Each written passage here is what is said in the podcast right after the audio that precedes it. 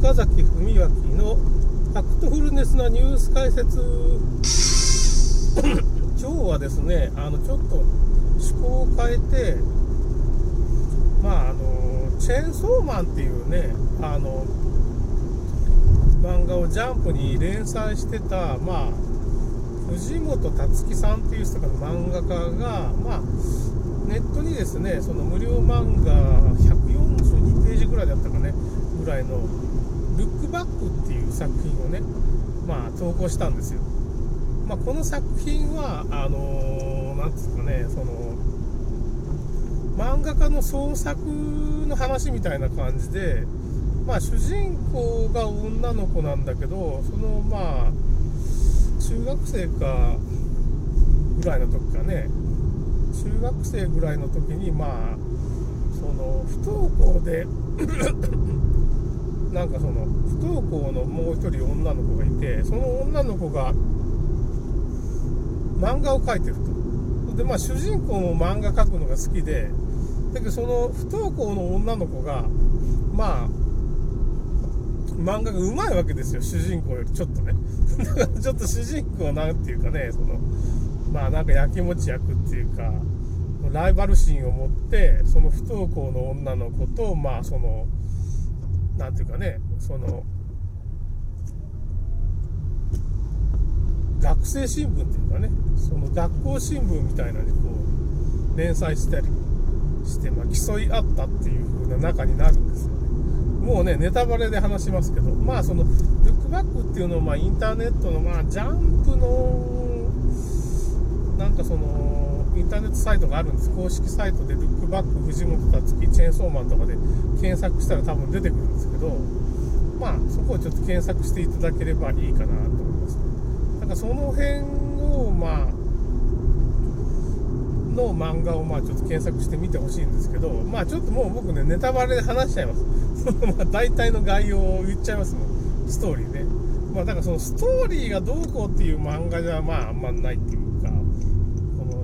画力がすごいっていうかね、まあ、もうネタバレで話しちゃいます。だからまあそういう風に、まあ、ライバル関係みたいに、まあ、女の子同士がなって、まあ、先生がね、プリント届けてくれみたいな話になって、まあその不登校の女の子のところ行ったら、あら、女の子だ、同級生、まあもちろん同級生ですよね。まあ同じ学校なんでね、その同級生の女の子だって気づいて、まあ、その子と組んで、なんかその子も実はその主人公の女の子のことを、まあ、多分中学生だったのの話、頃の話なんですけど、で、まあ、組んでなんか漫画を描くようになるんですよ。2人とも。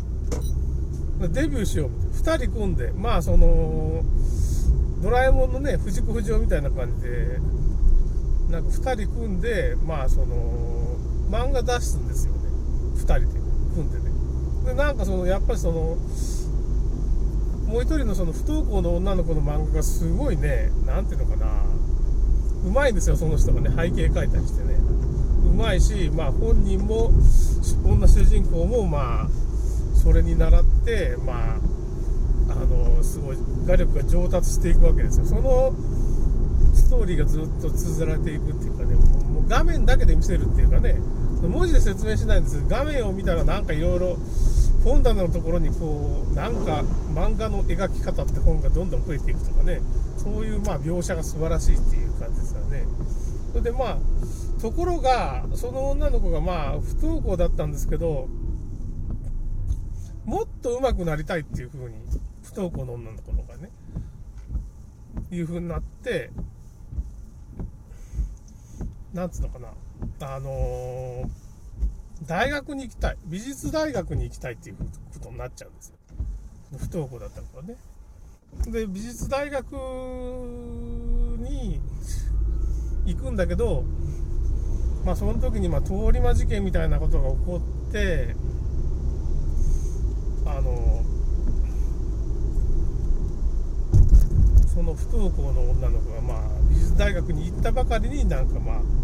命を落としてしまうみたいな話なんです。でなんかそういう昔を振り返るっていうか。でまあ一回その主人公はもう漫画描くのもうやめるみたいな。やめてたんです。だけど その女の子がまあ亡くなったのをきっかけにまた漫画界に復帰するみたいな感じでカチカチカチってこう、まあ、漫画を描いてるところで終わるみたいな感じの話なんですよね。でまあまあそれなんでそういうこれ話題になったかっていうのはまあ京アニ放課時間っていうのがあったじゃないですか。京都アニメーションっていうところででまあそのそういうオタクの男がねそこに放火したっていう事件があってまあそのすごい将来を嘱望されたアニメーターがま何十人も30人ぐらいかな亡くなったっていうかねすごい事件ですよね。何人だったかな。ちょっとその辺ちょっと、ね、2 3 0人ぐらいだったと思うんですけどね。ちょっと僕も記憶が定かじゃないですけどね、まあ、まあ、被害に遭われた方がま30人以上いたと思うんですけどね。かなりの人が亡くなって。だから結局そういう通り魔とか、まあ、まあ統合失調症みたいな人がまあなんつうのかな。そういう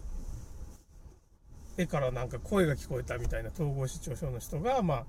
犯罪を犯したっていうような描写になってるんです。だからそこもなんか問題になったっていうと、後で、そういうクレームがついて、編集部がちょっと表現をこう、全然違うものを通り魔だったみたいな感じで話を変えちゃったんですけどね。もともとそういう統合失調症の人がま殺したみたいな話になったんですけど、まあ、僕もね、なんか統合失調症っていうのはなんかちょっと誤解が、頭がおかしい人が犯罪を犯す。うんだけどね、犯罪ってさ、まあその、京都アニメーションにしても、うーん、その、かなり緻密な犯罪なんですよ、あれ。あのいや、だからあれやっぱ NHK とか黒幕がいて、あの黒幕の組織がいて、あの青葉容疑者っていう人が、まあ、今、なんですかね、やけどを負って、まあ、その犯人だっていうふうに出頭したんですけど、まあ、これ、身代わりでやっぱし、出頭したんじゃないかって思うんですよ。あの人がやったとどうも思えないんだよなやっぱ NHK がまあ結局取材せんかったらそのセキュリティがロックっていうかねその京都アニメーションのスタジオがロックが外れないはずだし。NHK がまあそういう京都アニメーションのそこの見取り図を入手してるんですけどその見取り図がないと結局その放火してそのこういう螺旋階段みたいなのがあるんですよね、1階にね。そこから放火すれば、上から逃げるところがどこもないみたいな状態は分からんと思うんですよ。だから NHK のその入手したその、その建物の見取り図、あとセキュリティロックを解除する NHK の取材っていうものが、まあ、この2つが不可欠っていうか、だか NHK が噛んでんじゃないかっていうふうに僕は当時言ってたんですけど、まあだけど裁判訴えられるからっていうんで、まあ、僕もちょっとそこから主張を引っ込めたっていうかまあそのエッセイは残してあるんですけどまあちょっとどうこう追求できなくなったわけです。スプラッタ諸島まあそういう金があるところ7000億ぐらい予算があるところで NHK とね僕がその裁判しても勝ち目がないかもしれんからねここはちょっと引かなきゃいけんかなと。ねまあ念しましたけどどうもあこあれおかしいと思うんですよね。その事件自体がね。結局ねまあガソリンをまあ灯油缶に入れてばらまくったりするじゃないですか。ばらまけないんですあれ。灯油缶からバケツに移してばらまくしかないんですよ。灯油缶に入ったガソリンをばらまこうとしてもね難しいんですよ。足元にしかばらまけないんですよ。要するにバケツに入れてパーってやったらバーっと、ばらまけるけど、灯油缶入ったらポロポロポロっとしか出ないから、足元にしかばらまけんから、まあ、自分が燃えちゃう。それで燃えちゃったんじゃないかっていう話もあるけど、違うんですよ。証拠としては完全にその灯油缶からバケツに移し替えて、灯油をばらまいて、あ、ガソリンか。ガソリンをばらまいてるんですよ。おかしいと思いません？うーん。だからなんかその、結局、その事件が起こった直後に駆けつけた NHK の取材班が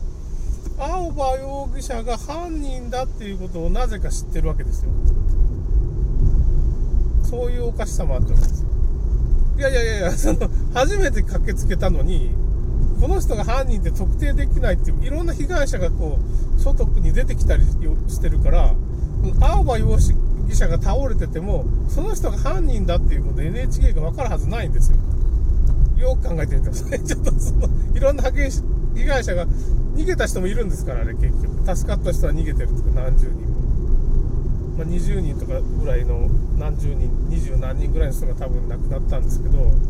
あのもう2階から飛び降りてから助かった人がいるんですから。非常階段がねちょっとうまく機能しなかったね。2階から逃げれないっていう状況になってて、まあ、だから本当におかしなことがいっぱいある事件なんですよ大体東京の人間がないで東京にもスタジオがあるのになんか京都のその京アニ事件のまあクリエイティブのまあなんていうかね心臓部を叩いてるわけですから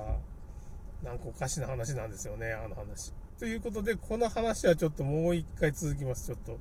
時間がなくなったんで。それではまた。